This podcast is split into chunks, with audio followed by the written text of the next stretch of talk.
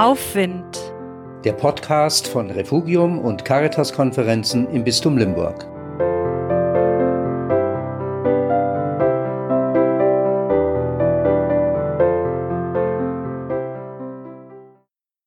Göttliches Warten.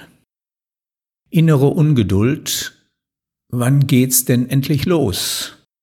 Oder ganz lapidar, wann kommt denn endlich der Bus?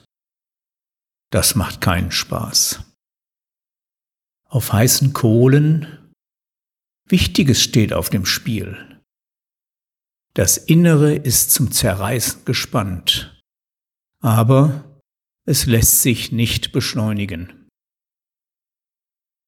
Das herbeigesehnte Ende, gerade jetzt, der Corona-Einschränkungen, das Ende des unerträglichen Zustandes, der Schmerzen. Ich kann und will nicht mehr.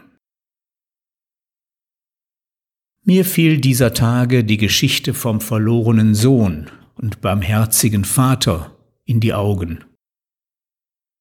Sie hätte so rund und menschlich enden können, wenn da nicht der verschlossene Bruder stehen geblieben wäre.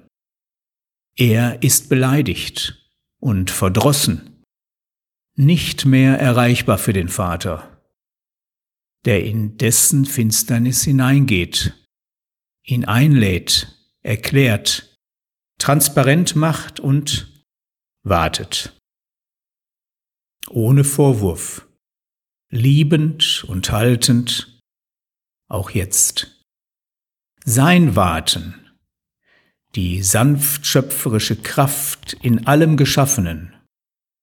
Warten, vielleicht die Tür zur Ewigkeit.